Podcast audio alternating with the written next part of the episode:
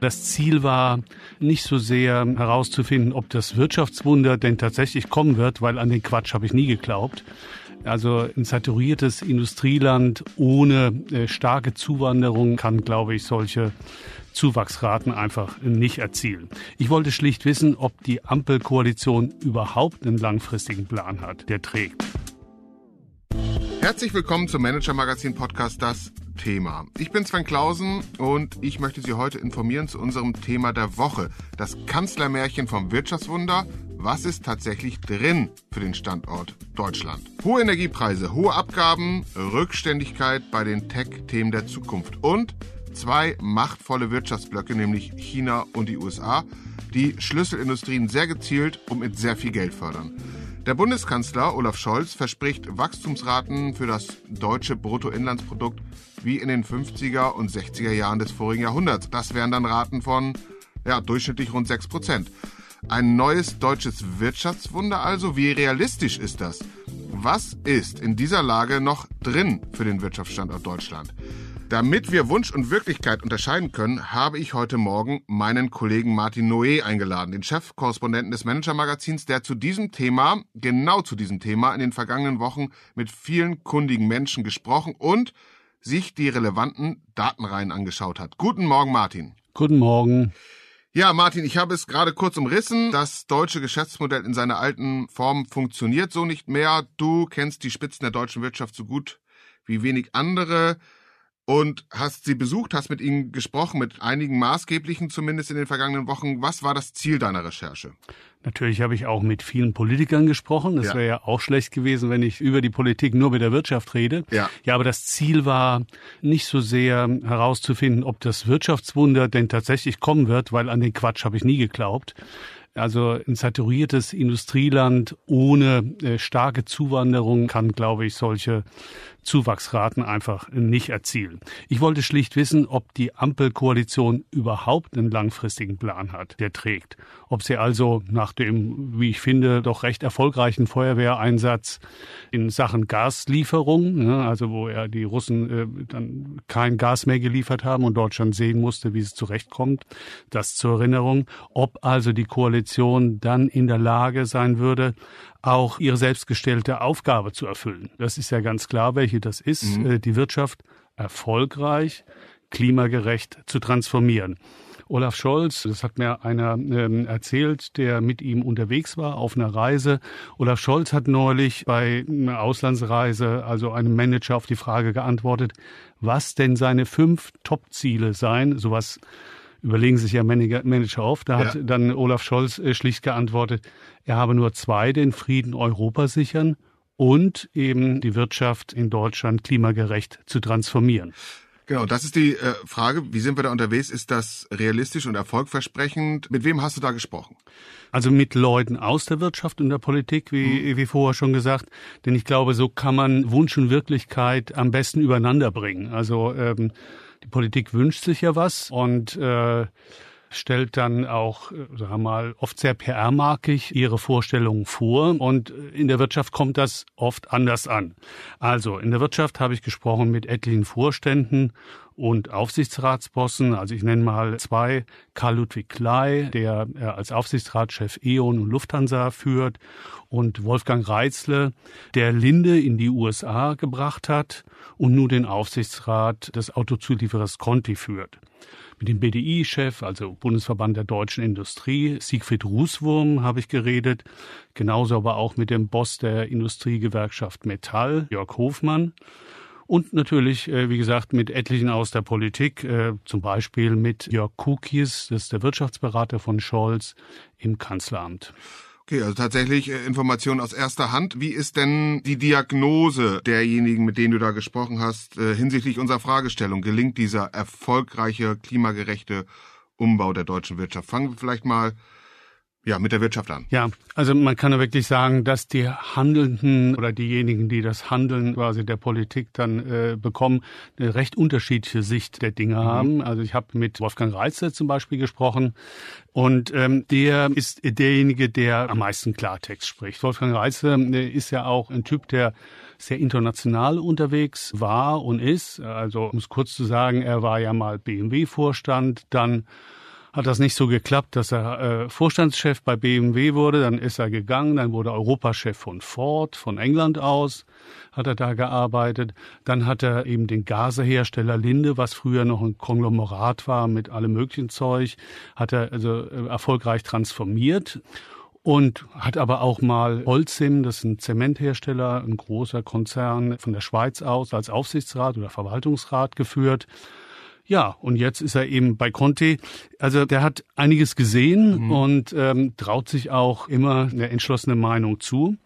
Er sagt, wir haben drei bedeutende Branchen in Deutschland. Das kann man natürlich auch so äh, quasi sich aus den Zahlen erarbeiten.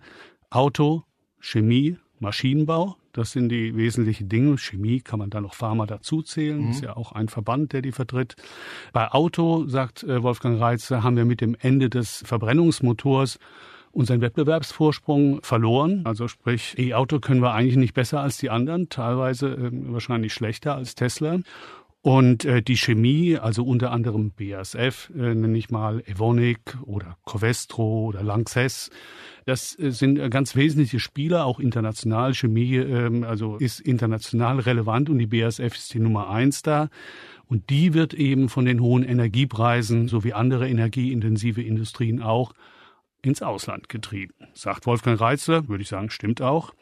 Alle zusammen, um ihn weiter zu zitieren, leiden unter einer Bürokratie, die langsam ist und um sich selbst kreist. Ähm, zu viel Regulierung, zu hohe Kosten am Standort. Ja, positiv sieht, das äh, ist doch mal ganz gut, sieht Wolfgang Reitze die Maschinenbauer in Deutschland. Sagt er ja, also die kriegen einiges hin. Die haben natürlich auch die hohen Energiepreise, spielen Maschinenbau nicht so die großen Rolle. Und wir haben natürlich auch gute Ingenieure, so wie Wolfgang Reitzer einer ist, mhm. die äh, immer mal wieder was erfinden und dann weltweit verkaufen können. Insgesamt würde ich aber sagen, das Gespräch hatte ich mit ihm in der Schweiz geführt, wo er auch inzwischen wohnt. Insgesamt kommt man aus so einem Gespräch jetzt nicht besonders heiter und optimistisch raus. Nun hast du dir ja auch, wie du gesagt hast, jemanden ausgesucht, der immer schon bekannt ist für ein klares und kritisches Wort. Ist das denn, du hast ja auch mit anderen gesprochen, wirklich die Mehrheits Meinung. Ja, das ist schon die Mehrheitsmeinung in der Industrie, auch wenn nicht jeder so prononciert mhm. spricht und dann auch noch die Zitate dementsprechend frei gibt. Mhm. Das ist ja auch was anderes, weil viele sind natürlich auch in gewisser Weise abhängig von der Politik. Mhm. Ne? Also sprich, die Politik gibt und nimmt. Ähm, sie nimmt die Steuern und ähm, gibt äh, Subventionen. Neulich gab es eine Präsidiumssitzung des BDI, äh, hat man mir erzählt. Da wurde wirklich viel geschimpft nach dem Motto, wir werden hier tot reguliert und die Behörden nehmen viel zu wenig Tempo auf. Mhm. Ist natürlich auch immer viel Klagegesang dabei, ist klar. Aber auch die Gegenseite sieht's nicht sehr viel anders. Die Gegenseite ist, ist in dem Fall sind die Interessen recht ähnlich. Also ich habe mit IG Metall-Chef Jörg Hofmann ja gesprochen und der sagt, mir fehlt bei der Bundesregierung nicht die Agenda, mir fehlt die Umsetzung. Mhm. Also es passiert einfach zu wenig. Mhm. Und wenn du auf die Fakten schaust, dann ist dieses Gefühl, ähm, dass das viele verbreiten in der Wirtschaft, ja auch nicht aus dem Nichts geholt. Also äh, VW baut ein neues Werk in den USA, übrigens quasi komplett bezahlt von dort. BASF in China, entsprechend Bayer und BioNTech forschen künftig zunehmend im Ausland, äh, weil sie die Regulierung hier fürchten. Und ähm, ja, auch die Deloitte hat neulich, also die, die Wirtschaftsprüfungsgesellschaft und Beratungsgesellschaft hat neulich eine Umfrage veröffentlicht, die gibt das genau wieder. Tschüss Deutschland. Mhm. Jetzt fragt man sich, wenn man ansonsten so die Veröffentlichungen verfolgt, du hast es gerade eben auch schon angedeutet, was will denn die Wirtschaft noch mehr? Man hat ja das Gefühl, wann immer ein Unternehmen wackelt, ja, dann wird's äh, gerettet. Die Subventionen scheinen auch kein Ende zu nehmen. Immer neue Milliardensummen werden aufgerufen und dann auch ganz offensichtlich zur Verfügung gestellt. Also wo ist wirklich das Problem? Also das Problem ist schon da, dass man das Gefühl hat, zu wenig Tempo. Ne? Ich meine, das hat die Politik ja inzwischen auch erkannt. Scholz spricht da immer vom neuen Deutschland-Tempo oder der neuen Deutschland-Geschwindigkeit. Nur da muss man sagen, äh, bei den Genehmigungen ist davon noch nichts angekommen. Also mhm. beim Genehmigungstempo. Ja, mhm. Das äh, dauert alles ewig und sagen wir mal, wenn der Bund dann zugestimmt hat, dann hängt es vielleicht in der EU oder es hängt in der Kommune oder die Länder weisen äh, nicht äh, Platz aus für neue Windkraftanlagen. Irgendwo klemmt's immer. Aber ähm, das ist also wirklich ganz, ganz drängend für, für die Wirtschaft. Zum Thema Subvention, ja, das stimmt. Die Subventionen sind äh, deutlich hochgegangen in den letzten Jahren, eigentlich seit Corona. Das Forschungsinstitut IW hat gerade errechnet, dass es 2022 nach deren Rechnung rund 200 Milliarden Euro in Deutschland an Subventionen gab. Das ist ein Vielfaches dessen, was wir vor Corona und Energie Zuschusszeiten hatten. Ne? Mhm. Also ja, jetzt ist es ja immer so, im Prinzip findet die Wirtschaft Subventionen immer blöd, aber mhm. im Einzelfall dann immer sehr gut, wenn es dann um die eigenen Interessen geht. Insofern argumentiert man da gespalten, aber Herr Rußwurm zum Beispiel, also der BDI-Präsident, der sagt, ja, ja, wir brauchen äh, schon mal hier und da die Subventionen oder äh, Förderungen, die etwas entwickeln können. Er sagt allerdings auch, letztlich zahlt man die ja. Ne? Das ja. ist ja ganz schlicht. Und die Wirtschaft zahlt sie natürlich, beziehungsweise die gut verdienen in der Wirtschaft zahlen sie überproportional. Also sprich, das Geld wird einem ja in die linke Tasche gesteckt und aus der rechten dann raus. Über die Steuern. Über die Steuern, mhm. genau. Ne? Mhm. Ich verstehe schon, dass die Subventionen höher sind als, sagen wir mal, in ruhigen Zeiten, mhm. sagen wir mal, in Merkel-Zeiten mhm. vor Corona, weil man ja eine Wirtschaft umsteuern will, klimagerecht umsteuern. Mhm. Da muss man Anreize setzen mhm. und äh, wahrscheinlich auch auch da aus mancher finanziellen Talsohle helfen. Mhm. Ne? Das verstehe ich. Und dann hat man ja auch noch konkurrierende Staaten, wie du hast vorher angesprochen, China und USA, die äh, natürlich auch Sachen ja, seien es neue Chipwerke oder seien es neue Batteriezellwerke oder Autowerke, sehr großzügig unterstützen. Und da will die EU, äh, da will mhm. Deutschland dann ähm, dementsprechend in Konkurrenz treten. Also und, und, tun Sie das denn sinnvoll oder äh, ist ja fast ein Wortpaar Subvention und Gießkanne? Ne? Also wie zielgerichtet passiert das? Ja, kommt darauf an, äh, wen man fragt. Mhm. Also die Politik findet das alles sehr zielgerichtet. Mhm. Ich würde behaupten, es ist es nicht. Also man mhm. ist sich zum Beispiel nicht klar darüber, welche Mission, sagt man mhm. ja, Missions, mhm. ähm, inzwischen ähm, man, äh, sagen wir mal, ins Auge fasst. Mhm. Und äh, sagen wir mal, wir, wir, wollen ja nicht zum Mond fahren, mhm. aber äh, mhm. was wollen wir denn an Hochtechnologie in Deutschland mhm. halten und was wollen wir da subventionieren? Und da ist bisher in der Bundesregierung nicht klar, was man eigentlich genau will. Da gibt es, würde ich sagen, keinen großen Plan. Es gibt natürlich ein paar Ideen, äh, auch in der EU darüber, dass man ähm, jetzt auch, um nicht so abhängig von China zu sein, zusätzlich Chipwerke hat. Da sind wir ja im Augenblick noch äh, komplett äh, mhm. von China oder äh, Asien insgesamt mhm. abhängig. Aber was brauchen wir genau? Ja, mhm. Ist manchmal schwer zu beantworten, weil man ja nicht weiß, was man in fünf Jahren äh, mhm. dann braucht, weil ähm, die Entwicklung ja die technologische weitergeht. Aber insgesamt fehlt mir und auch vielen anderen in der Wirtschaft, aber auch in der Wissenschaft der Plan. Mhm. Also ich habe zum Beispiel auch mit dem Deutschlandchef von Boston äh, Consulting mhm. gesprochen, der in so einer Allianz für Transformation mhm. nennt sich das, von Scholz ausgerufen worden. Da trifft man sich alle paar Monate mal der dort also sozusagen das mitgestalten darf, jetzt als Berater, mhm. der sagt, ja, also einen Durchbruch haben wir noch nicht erzielt, mhm. aber hat natürlich, so sind Berater immer noch gute Hoffnung. Ja. Ähm, das heißt, es passiert ein bisschen was, aber aus meiner Sicht zu unkoordiniert. Das führt manchmal zu wirklich Sachen, die ich quasi nicht mehr nachvollziehen kann. Äh, zum Beispiel das von Intel geplante Werk mhm. bei Magdeburg. Das soll ja so äh, Chips höchster Leistungsstufe herstellen. Das wird, also wenn es denn kommen sollte, extrem teuer für mhm. den deutschen Steuerzahler. Am Anfang wollte ähm, Intel 6,8 Milliarden mhm. Euro äh, Zuschuss. Und dann hat er gesagt, ja, oh, der Herr Gelsinger, der der Chef äh, von Intel ist, sagte, oh ja, jetzt sind doch die Preise ganz schön gestiegen. Außerdem würde ich mal behaupten, er hat durch den äh, Chip Act in den USA hat er äh, sozusagen ein starkes Argument ähm, mhm. zu sagen, oh ja, die geben mir mehr.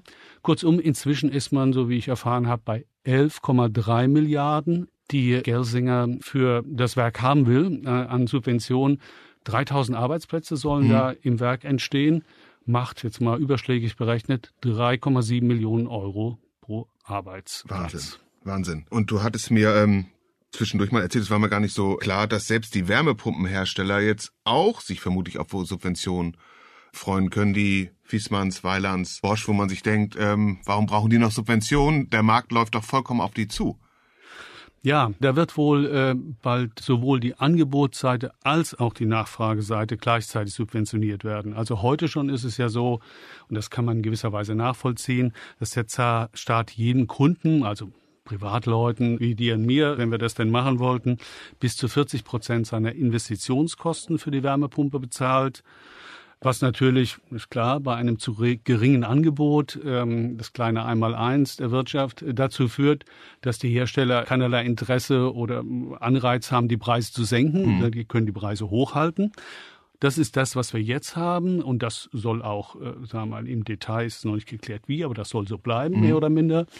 Dazu kommt aber jetzt äh, durch den sogenannten äh, Net Zero Act, mhm. Net Zero Act der EU, der bringt ja im Namen zum Ausdruck, dass man eben das Ziel hat, äh, null Emissionen, äh, CO2-Emissionen auszustoßen, dass man dadurch ja eine Förderung will für neue Werke. Mhm. Also steht Fissmann und Bosch, hat neulich mit jemandem von Bosch gesprochen, durchaus ins Haus, äh, dass sie sagen, ja, wenn wir jetzt ein neues Werk bauen, dann gibt die EU uns erstmal Geld und das nehmen wir natürlich auch gerne mhm. als Beihilfe, weil das sind ja hohe Investitionen und ähm, ja, schön, wenn wir es kriegen. Der Grund für die EU ist sehr ähnlich, wie ich es vorher genannt hatte, bei den äh, Chipwerken. Man will eine gewisse Unabhängigkeit haben, man will Green Tech aus Europa prädizieren und es eben nicht wieder so haben, wie es uns ähm, sag mal, in den 2000er Jahren mit der Solarindustrie ergangen ist, dass wir sagen wir mal, die hier großzügig fördern und aber am Ende die Chinesen den ganzen Markt übernehmen. Obwohl das natürlich schon ähm, paradox ist für eine Fabrik,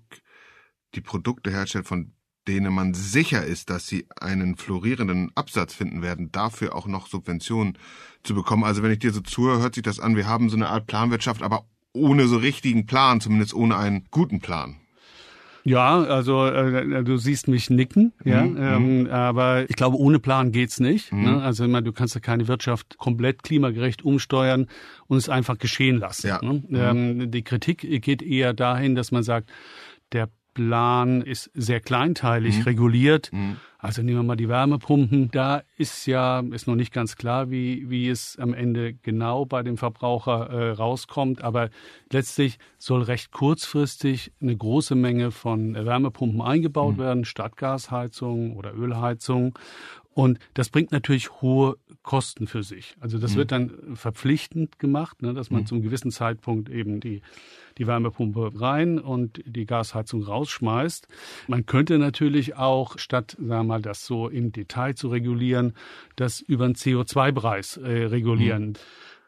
Geschieht ja auch, aber in kleinem Umfang, aber in größerem Umfang einfach, ähm, sag mal, die Energie, die CO2 mit sich bringt, teurer macht und mhm. äh, die Energie äh, beziehungsweise die Heizungsarten, die keinen CO2-Ausstoß haben, dadurch indirekt günstiger. Mhm. Aber da sieht man ja doch eine Neigung zu kleinteiliger Regulierung kurz zum Ausgangspunkt unserer Diskussion zurück. Der, der Plan ist ja, die Idee ist ja, der Gestalt, wie du es gerade geschildert hast, vor allem Green Tech zu fördern, um dann eine Wirtschaft äh, sagen, am Ende zu haben, die überragend attraktive Produkte herstellt, sodass die ganze Welt bei uns das nachfragt und dann kommt es zum Wirtschaftswunder.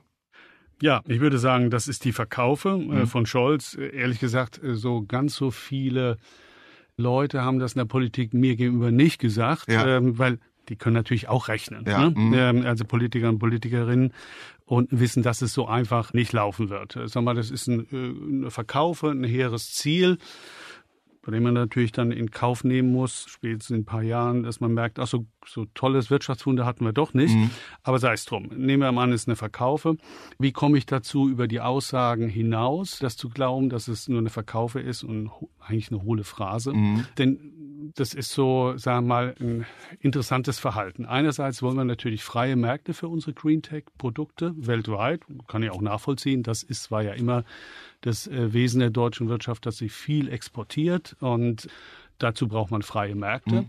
Gleichzeitig, aber ich hatte es vorhin schon im Zusammenhang mit den Wärmepumpen mhm. angesprochen, schließt sich die EU in gewisser Weise ab. Also äh, sagt zum Beispiel bei Windkraftanlagen oder Wärmepumpen, schreibt sie Ziele vor, wie viel Prozent wir aus eigener Produktion, also aus EU-Produktion äh, stemmen äh, sollen und erschwert anderen den Marktzugang indirekt, indem sie diejenigen, die hier produzieren, sag mal, das Leben leichter macht durch Subventionen. Ne? Also mhm. sprich, das zeigt ja auch schon, dass man das große Vertrauen nicht hat, dass man sich einfach zwangsläufig auf dem Weltmarkt durchsetzen wird mit mhm. Green Tech. Mhm. Du sagtest, das ist die Verkaufe und so richtig einhellig glauben die handelnden Politikerinnen und Politiker das nicht. Wir sprachen darüber, dass es noch so einen klaren Plan mit einem klaren Ziel braucht. Vielleicht kannst du uns kurz sagen, uns darüber informieren, wo die Koalitionspartner jeweils stehen, damit wir so einen ganz guten Eindruck haben, wo eine Schnittmenge sein könnte. Jetzt äh, jüngst äh, sozusagen beim Koalitionspapier, wo, wo sich die Partner nochmal verständigt haben, ist ja deutlich geworden, es gibt eine Schnittmenge, aber auch immer noch viele Unstimmigkeiten. Es war vor allen Dingen bezogen auf das Klima, aber bezogen auf den Plan, den wir für die Wirtschaft haben. Wo stehen die einzelnen Akteure da? Also die Zielbeschreibung äh, ist sehr ähnlich. Alle wollen 2045 in der EU und in Deutschland, also sag mal, CO2-frei mhm. äh, wirtschaften.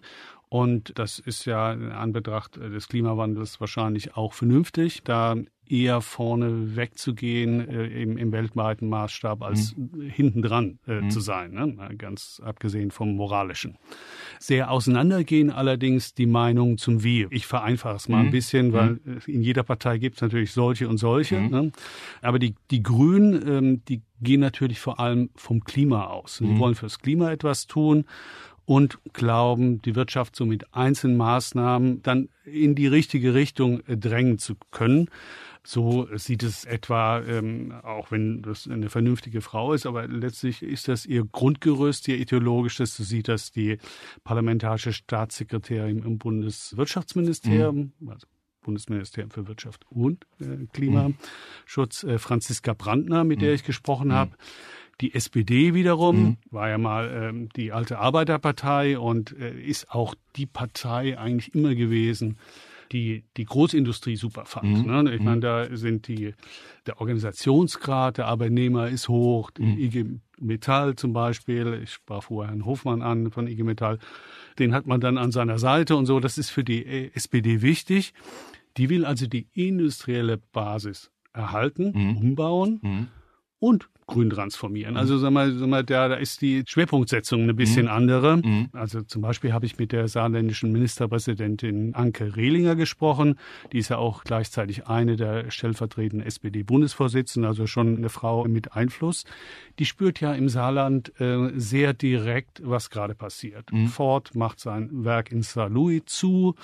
Der Getriebehersteller ZF, der fährt jetzt seine Getriebeproduktion runter, weil E-Autos haben halt kein Getriebe. Ja, mhm. äh, so ist es eben. Und die Stahlindustrie, äh, die ja auch im Saarland relativ präsent ist. Ja, Dillinger Hütte, ne? Dillinger Hütte, mhm. ja, unter anderem. Ja. Die Stahlindustrie, die wird mit hohen Subventionen gehalten. Da mhm. muss man ja umbauen zum grünen mhm. Stahl. Das kann kein Unternehmen aus sich heraus mhm. äh, finanzieren, glaube ich.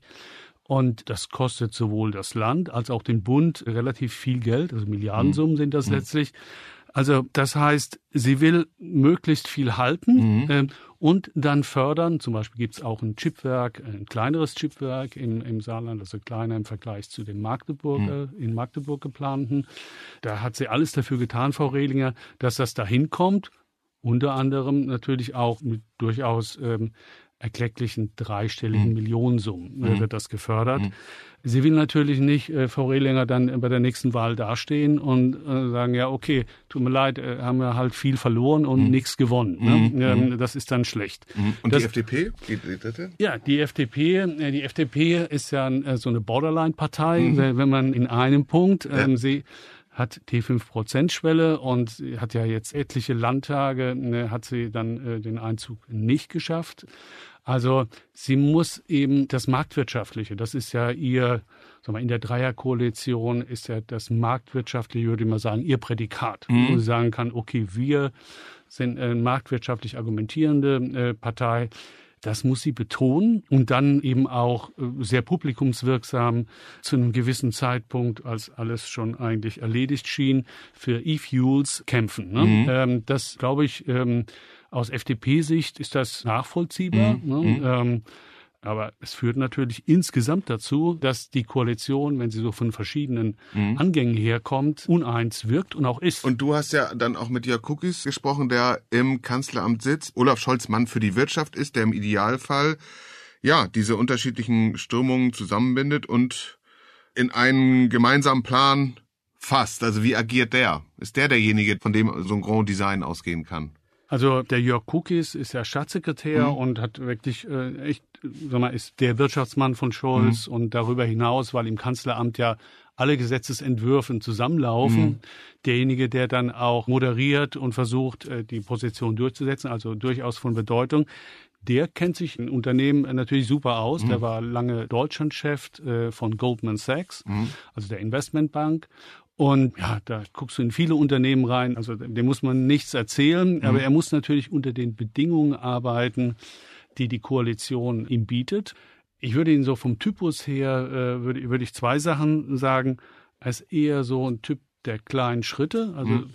gibt ja auch bei Goldman Sachs gibt's ja Leute, die das große Design bevorzugen. Ja. Er ist eher so der Typ, der sagt, jetzt machen wir das, dann machen wir das und das ergibt Sinn und mhm. alles ist in sich logisch. Mhm. Ähm, sehr fleißiger Typ. Das ist das eine.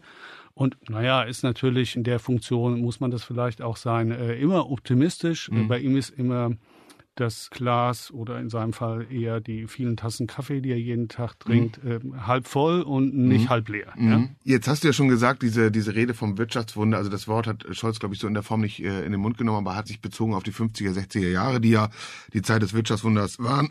Das ist die Regierungsverkauf und wir beide wissen ja, aber wir sind damit nicht allein, das ist ja äh, sozusagen allgemeines Wissen, Wirtschaft ist zum ganz großen Teil Psychologie. Und auch dieses Self-Fulfilling Prophecy, die klickt dann da irgendwann ein. Also die Frage, sind wir in den vergangenen äh, Minuten, die wir überall auf die Schwachpunkte hingewiesen haben, sind wir nicht vielleicht einfach zu nörgelig und sollten wir mehr Optimismus äh, walten lassen und Raum geben wie Your Cookies? Ja, da gibt's ja inzwischen ein Wort dafür, äh, das nennt sich konstruktiver Journalismus. Das klingt erstmal gut, aber ehrlich gesagt, ich bin ja nicht der Regierungssprecher, mhm. sondern ich bin Journalist. Ähm, und, und da halte ich es eher mit Bert Brecht ja, ähm, sozusagen äh, lange her mit Bert ja. Brecht und äh, ist jetzt auch nicht immer auf der Seite der Wirtschaft gewesen, muss mal zurückhaltend auszudrücken. Aber der hat ein ganz hübsches Gedicht geschrieben, es heißt Lob des Zweifels.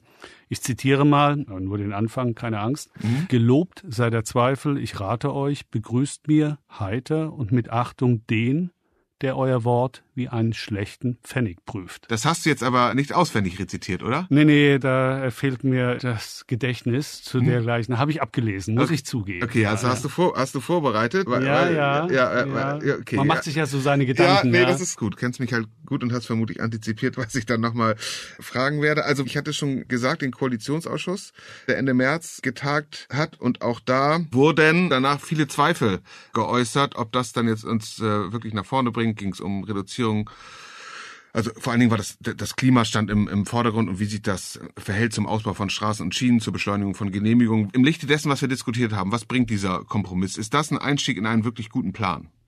Ja, also der Kanzler sprach ja von einem sehr, sehr, sehr guten äh, mhm. Ergebnis. Das ist ja sehr bemerkenswert. Also Jörg Kukis, der Mann im Kanzleramt, würde wohl sagen, wir haben jetzt die Hebel umgelegt. Mhm. Das ist so was, was er gerne sagt. Mhm. Ich sage, man hat ein paar Einzelfragen gelöst, eher im Sinne von SPD und FDP als im mhm. Sinne der Grünen. Mhm. Ähm, also zum Beispiel, dass auch etliche Autobahnprojekte äh, nun beschleunigt werden. Mhm. Ein bisschen skurrilerweise, finde ich. Also das geht dann nur, äh, wenn links und rechts äh, dann äh, Solar- oder Windkraftanlagen stehen, also damit die Grünen halt auch ein bisschen was abkriegen. Mhm. Das zeigt auch so ein bisschen, das war so das Trostfläschchen für mhm. die Grünen. Mhm. Ähm, aber es ist kein großer Wurf. Ne? Mhm. Also das sind so ein paar Sachen, die alle schon angelegt waren, mhm. wo man sich einfach nicht einigen konnten.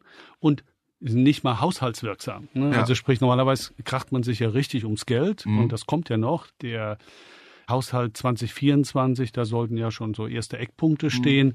Das hat ja der Finanzminister Christian Lindner mhm. verschoben, weil er gemerkt hat, ja, da ist ja mal, in den Vorgesprächen keine Einigkeit zu mhm. erzielen.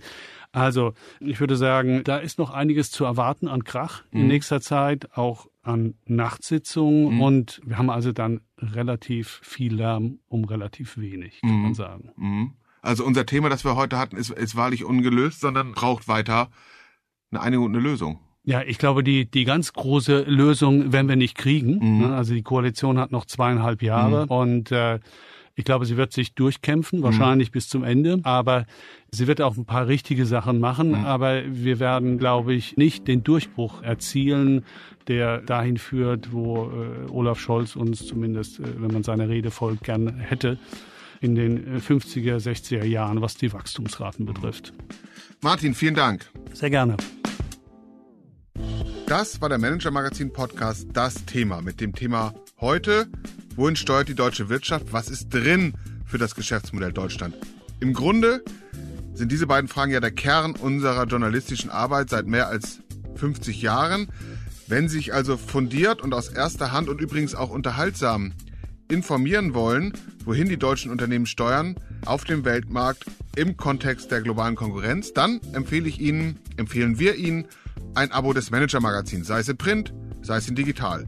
Sie finden die Übersicht in der App und auf der Website und dort finden Sie übrigens auch den Beitrag, den Martin Noé zu seiner Recherche geschrieben hat und aus der er hier heute zitiert hat und der nochmal tiefer geht. Den Beitrag finden Sie natürlich auch in den Show Notes. Martin Noé, Sven Bergmann, Mareike Larissa Heinz und Luca Ziemek, die diese Folge für Sie heute produziert haben. Wir bedanken uns alle für Ihre Aufmerksamkeit und freuen uns, Sie am kommenden Freitag wieder bei uns begrüßen zu dürfen. Bleiben Sie gesund, bleiben Sie optimistisch und machen Sie etwas aus Ihrer Zeit.